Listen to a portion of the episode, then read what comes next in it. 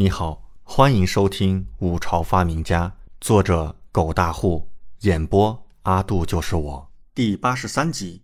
娄欢欢要跟我回家，天亮了，娄欢欢也没回来。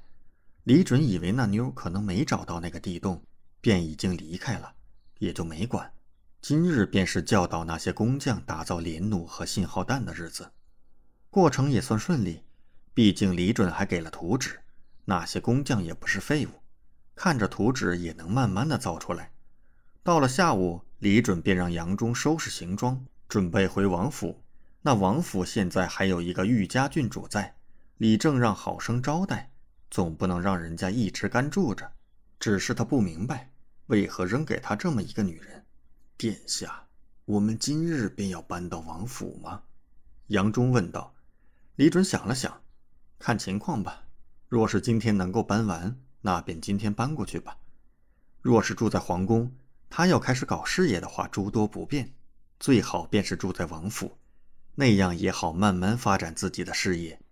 主仆二人开始收拾行装，然后准备打道回府。然而李准忽然在走廊上看到了换上一身侍卫行装的娄欢欢，顿时眼眸一凝。娄欢欢看到他，立刻跑过来，拉着他小声道。带老娘走？为何？李准吃惊。美女，你找你的地图，跟着我干什么？娄欢欢眯着杏眼，很是妩媚和好看，声音有些娇媚道：“呵呵，你以为看了羊皮卷，我会轻易放你离开？从现在开始，你要帮我找到那个地洞，帮我找到地图，然后我才能放了你。”娄欢欢找了一夜，没有任何收获。知道这么下去不是办法，他想，既然李准能够认识羊皮卷上的文字，说不定也有办法找出那个地洞，便是找过来了。什么？李准不干了，叫屈道：“女侠，这跟我有什么关系？您还是自己找吧。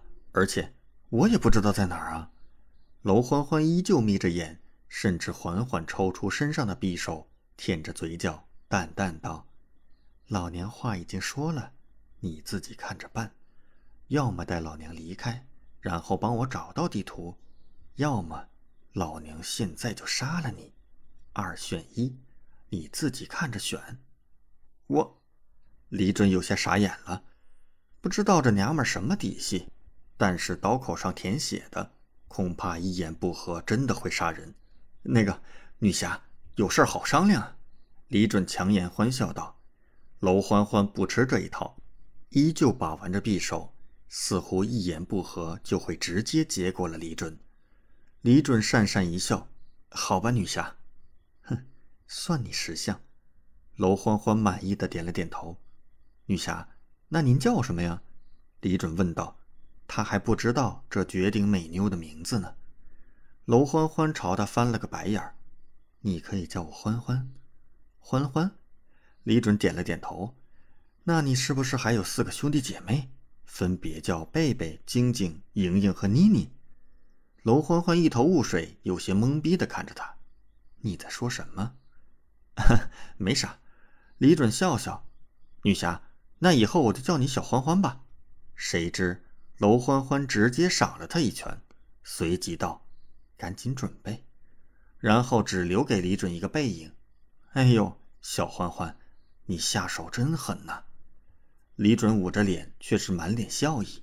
不错，如此顶级美女放在身边也很养眼，每天看看也不错，可以长寿。李准主仆收拾完，开始回去。杨忠看着跟着自己的两个人，那侍卫行装打扮的娄欢欢满眼困惑，忍不住悄声问道：“王爷，这个侍卫是哪儿来的？为什么跟着我们？”李准看了眼吊儿郎当跟在自己身后的娄欢欢，没好气道：“他是我捡的，往后啊就是王府的侍卫统领了。”啊，王爷，您是不是有些冲动了？这个侍卫生的好生俊气，毫无阳刚之气，而且那眉眼充满女气，恐怕没有护卫王爷之力呀。杨忠立刻吃惊，然而他刚说完。